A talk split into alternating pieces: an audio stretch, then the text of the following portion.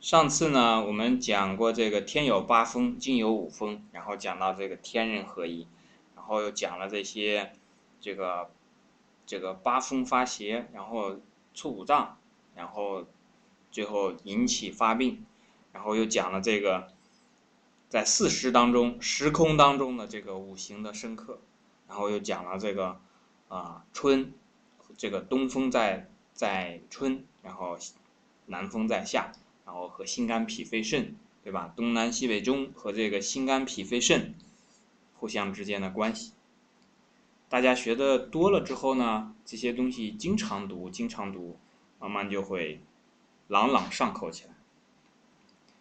那我们在学习这些东西的时候呢，还是要有一种这个恭敬的心，因为如果我们想象一下，假如我们中华民族。没有皇帝和岐伯这样的古圣先贤，把《黄帝内经》这样的经典啊叙说这个问询，然后记录流传下来的话，那人类啊，就整个的人类社会就会少掉中医这一块儿。如果这个古圣先贤没有孔子啊，没有去教他的学生，那么中国就没有《论语》。也没有孟子，也没有后来这个历朝历代的这种中国文化的这种传承传统，我们自己可能并不能感受到这一点了。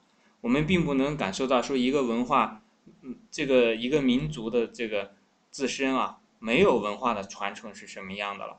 其实，其他的国家，他们这些人呢，很羡慕中国的，比方说。在拉丁美洲，这个印第安人啊和西班牙人在一起。那印第安人，他其实也有一些这种，就是自己很清楚自己是印第安人的祖先，但是他们讲流利的西班牙语。那像他自己就很清楚自己的文化就完全消失了。那这样的民族呢，比方说在阿拉伯地区也非常多，也有这样的。比方说在埃及，那他们有的时候呢找不到自己的文化的一个归属。那个时候的人呢，会有一种就像是丢失的这个迷路的这个孩子啊，找不到家一样的这种感觉。但是这个话其实很难体会了。我以前跟这这些这样的人在进行他们在沟通的时候呢，他们讲这种情况啊，讲中国这个文化啊，这个传承，然后这个呃很羡慕这样的，其实我也体会不是很深，因为你就好像说他。我们是吃饱饭的人啊，他这个没饭吃，他跟你讲说我现在怎么个饥饿法？我现在看见一个馒头就想吃，啊，什么东西给我，我立刻就会把它这个吃下去。但你刚吃饱饭，你其实并不清楚了，他所讲的这些情况你并不了解了，或者是说你从小到大都没有挨过饿。那个另外一个人给你描述他这个饿的时候，最饥饿的这个时候的情况啊，以前我们有一个这个。历史上的一个皇帝，他就讲说，这个老百姓都发生饥荒了，他就讲了一句话说：“何不食肉糜呀？为什么不用这个肉，这个做成一些这个很好吃的东西，然后这不就可以了吗？”所以这个话呢，就是说饱汉不知饿汉饥。但我们自己来讲呢，由于这种文化的流传啊、传遍啊。实际上，我们很多时候并不清楚自己身处在什么样的一个呃状态当中了。这个时代是怎么样变迁的，文化是怎么样变迁的，我们又在什么样的这个变迁的环节点当中？实际上，现在这种西学东渐呢，慢慢的，我们可以看啊，在我们这个国家已经实现了什么呢？教育的商业化。就以前啊。在我上大学的时候呢，其实教育还没有完全商业化。就去学校上学呢，就是为了受教育的。但是教育商业化之后呢，这个可能去学校上学呢，从办教育的人来讲，可能在某种程度上就会把盈利作为一个目的放进去。这个教育商业化带来的这个坏处呢，其实我们可以看到有非常多了。比方说，我听说过的有的这种。这个上了课之后呢，老师不讲主要内容，然后让同学去在补习班参加补习班，那这种就是教育商业化的一种影响。然后还有一个呢，就是医疗的这种商业化，那就是以前的医生呢治病，那就是治病，那，这个还是把治病作为治病救人作为最主要的这个目的。但当医疗变成商业化之后呢，它这个挣钱也变成了一个主要的目的。那在这个挣钱变成了相对来讲比以前更重要的一个目的之后呢，这个医疗也会有很多的这个变化。所以在这种前提下呢，我们就必须要自救。我们现在其实还面临一个什么问题？比这两个问题还要麻烦的就是，嗯，孝道的商业化，就是养老的商业化。但是我对我们来讲，讲《黄帝内经》这一块呢，主要是对于这个。医疗商业化来所做的一些这个自救的一些方式啊，因为如果你去到这个医疗的机构里面，它这个有的时候难免会有一些过度检查，就是说可检查可不检查的。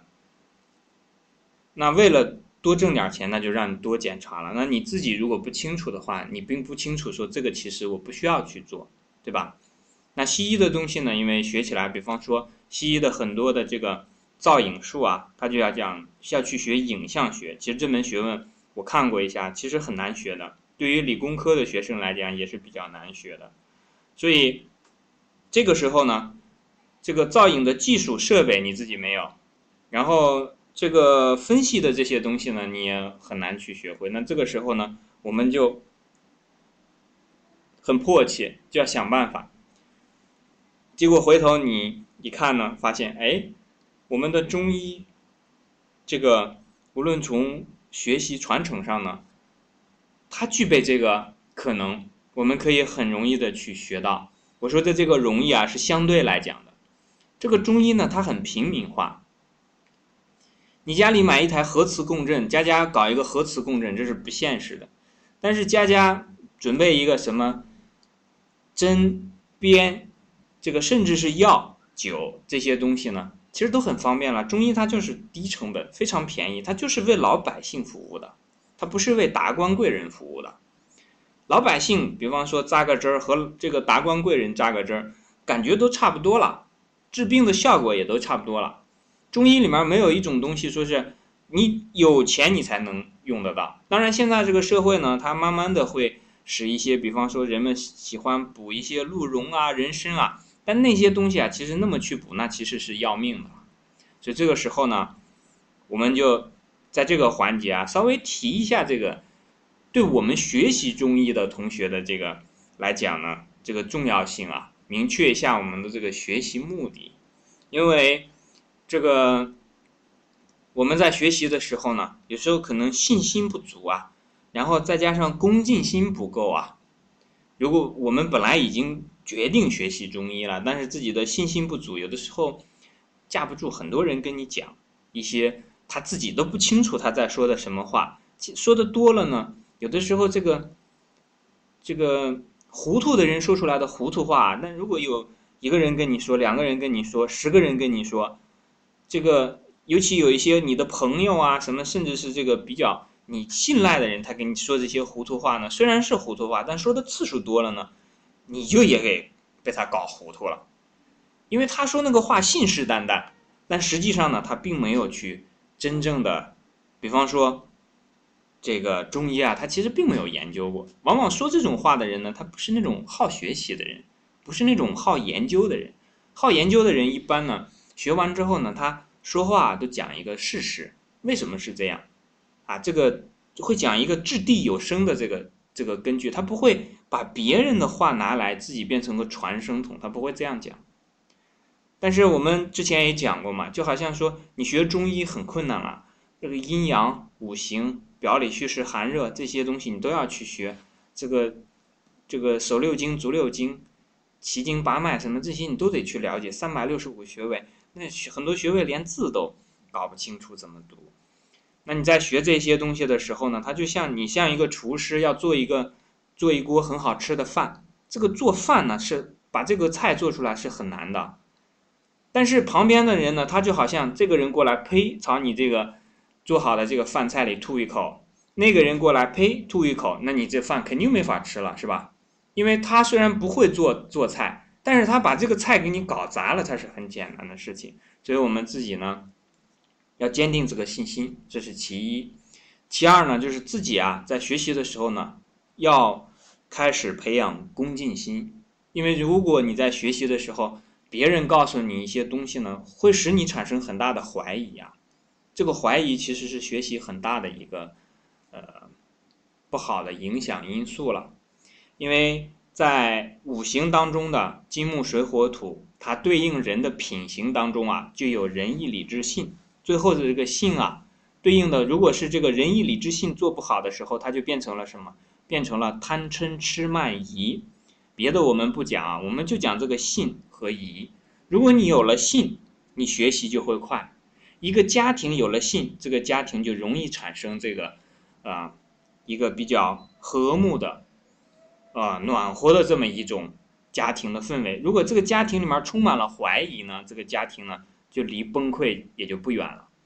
同样在工作当中也是一样，信多的时候呢，这个团队容易建立；团队当中充满了猜疑的时候呢，这团队也会崩溃。一个国家也是这样。那我们看我们国家现在其实这个信呐，其实它是比较稀有的。那你对一个陌生人，这个其实是对这个信和疑最好的一个检验了。你见到一个陌生人，你就对他充满了信任，还是充满了怀疑？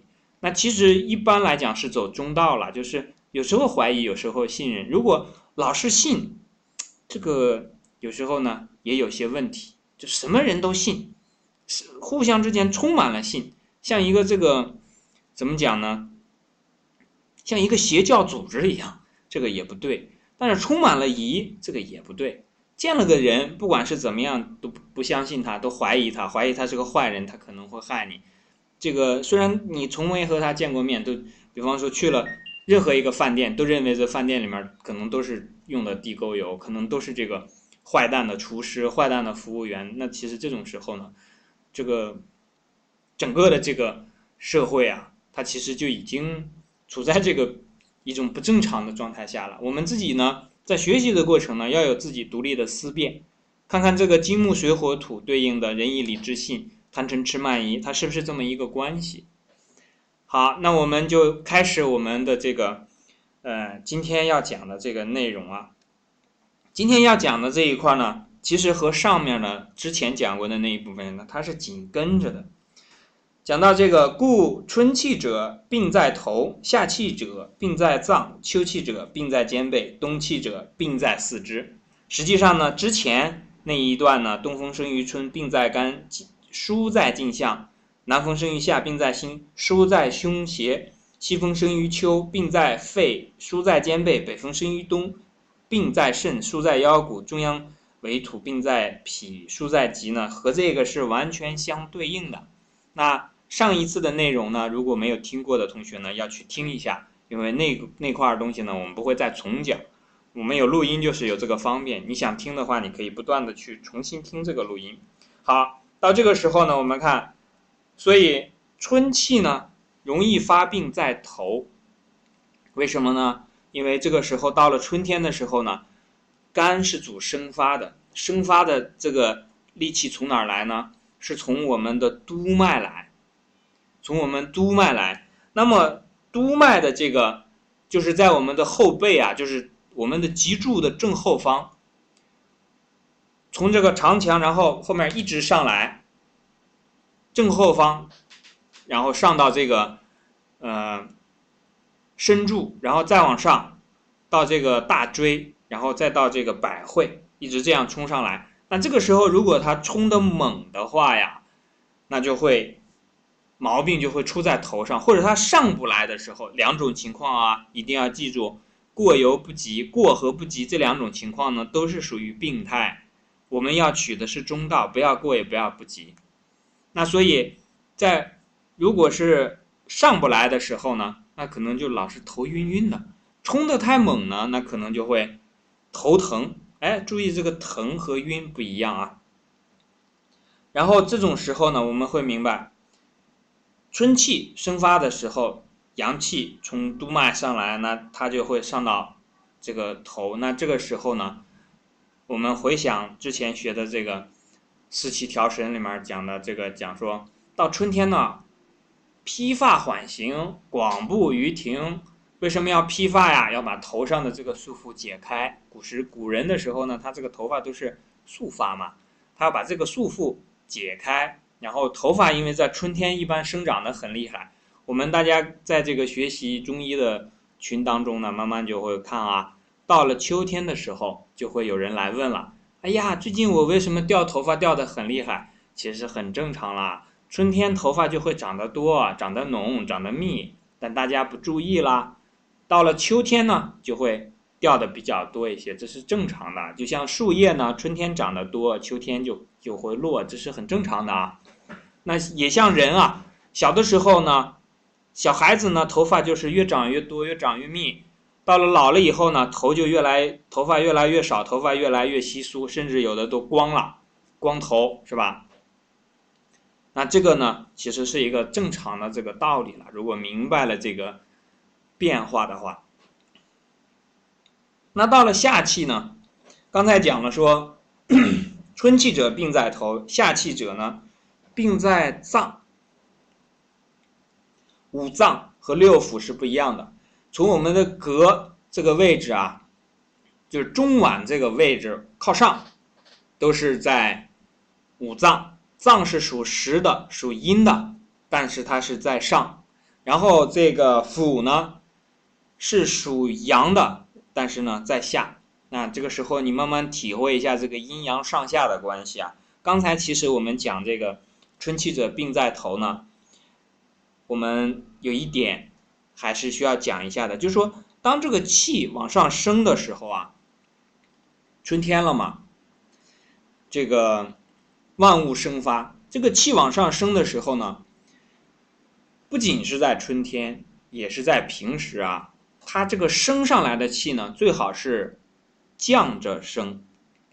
我再重复一下，最好升上来的时候呢是降着升。那么落下去的这个呢，比方说胃气和胆气要下去的时候呢，要升着落，明白吗？我把这两个加起来呢，就是说升起来的气呢，它要这个降着升，就是不要。降，如果它不降着升的话，它就是什么？它就升得非常快，升得非常冲，嗖一下就上去了，这样就不好。它为什么要降着升呢？就让它缓一些，取一些中道。那我们之前其实打过一个比方了，比方说任何一个这个飞行器啊，我们看火箭和飞机的区别呢，其实从形体上来讲差不多了。它为了这个符合这个。流体力学啊，在空气动力学上，使得它是这个比较优秀的设计呢。它都是前端比较尖，然后后面会稍微这个，使得它的这个后方压力减少啊。但是它们有一个区别在什么地方呢？就是在这个升降上。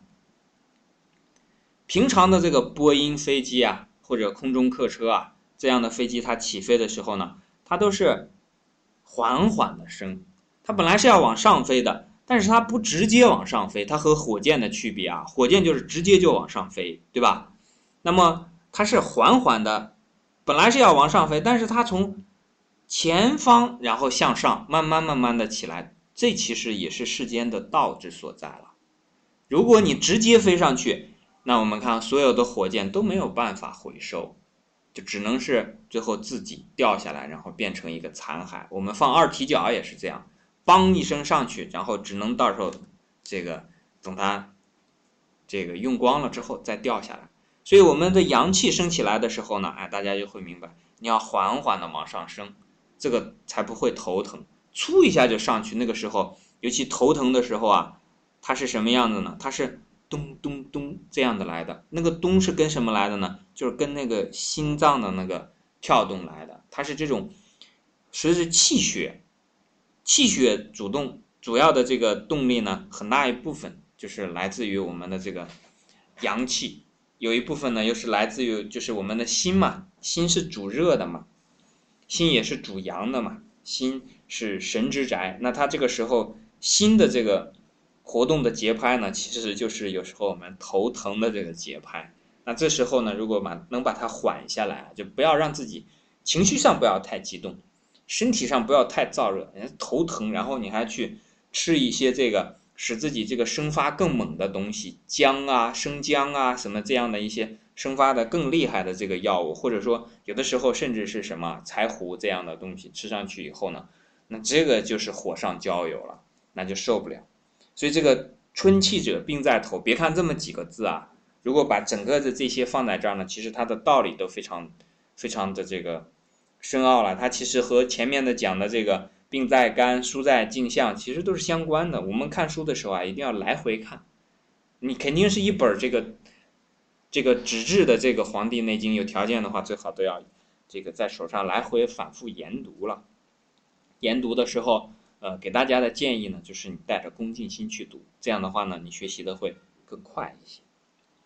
然后夏气者病在脏，那我们之前讲说南风生于夏，病在心，疏在胸胁。那这个地方我们讲过说，因为到夏天的时候呢，阳气外越，阳气外越呢，外面是热的，可是里面呢就虚了，就好像一个国家把所有的部队都派去守卫边防了，那他的这个在京城的卫戍部队，这个在京城的这个守卫部队呢，自然就会内里的这个防卫自然就会空虚。这是很正常的道理，对吧？你不可能到处都是这个，你这国家全都是这个满员征兵，这个也不合适，对吧？这都是一些小国家才这个样子，像什么以色列啊、什么瑞士啊这种很小的国家，他才搞这种全员征兵。那这种小国家是可以，你这个一个大国家，你比方说像中国这样，你全国到到处都是这个，每一个人都是人人皆兵，这个不太合适了。所以。夏气呢，它是因为阳气外越之后呢，里面的这个中间啊就会冻寒。那既然中间会冻寒呢，这个毛病就会出现在脏上。为什么没出现在腑上呢？其实腑上也会有毛病了。如果是脏有了毛病，它先就会把它推到腑上去。这个关系大家要搞明白啊，脏腑是相表里的。比方说心呢不受邪，他把他的毛病都推推给心包了。肾脏呢如果有问题呢，他先推给膀胱。那有的人呢，这个比方说尿频呀，然后这个尿不尽啊，什么这种毛病，这就说明膀胱出问题了。膀胱出问题是什么地方呢？不是膀胱这个本身有问题。如果你治病就治这个标，然后啊照着这个膀胱去治，这个十有八九啊，你这个是打偏了。因为这个地方呢，它就好像是它是。在外的，它是在表的，实际上的病源在什么地方呢？在里，在肾上。你如果肾没有问题，这膀胱它基本上不会这个自己来，就就出现什么这个毛病的。肝胆也是一样了，肝胆相表里，肾与膀胱相表里，都是这样的。所以呢，外面的这个六腑里面有了问题啊，直接就要找上面的那个这个去去看一下。因为它是一个一个体系的嘛，是吧？所以这种时候呢，我们会明白，如果腑上有了问题的话呢，早点去，在这个更上面的这个呃，就是脏的地方呢，去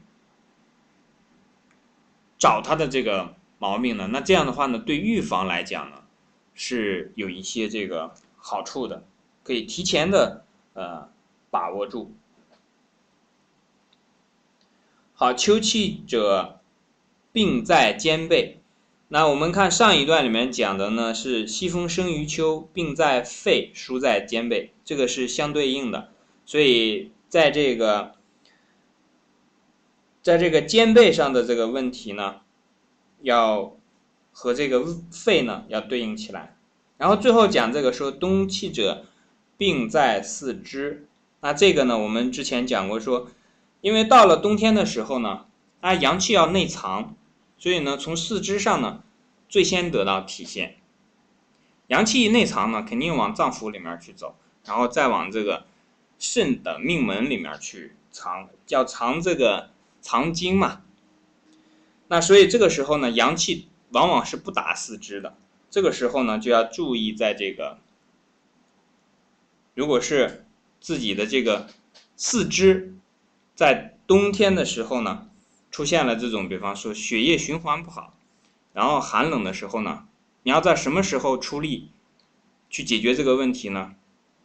要在夏天的时候，冬病要夏治。夏天和春春天呢，春夏是养阳的，到了这个冬天的时候呢，你本身它的阳气不足，然后你再去这个，呃。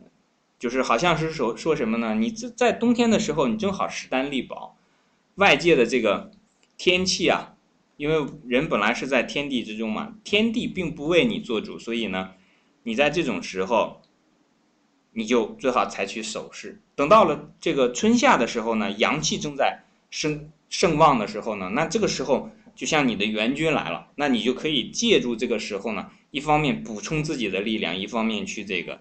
壮大这个阳气。好，这一句我们先讲到这里。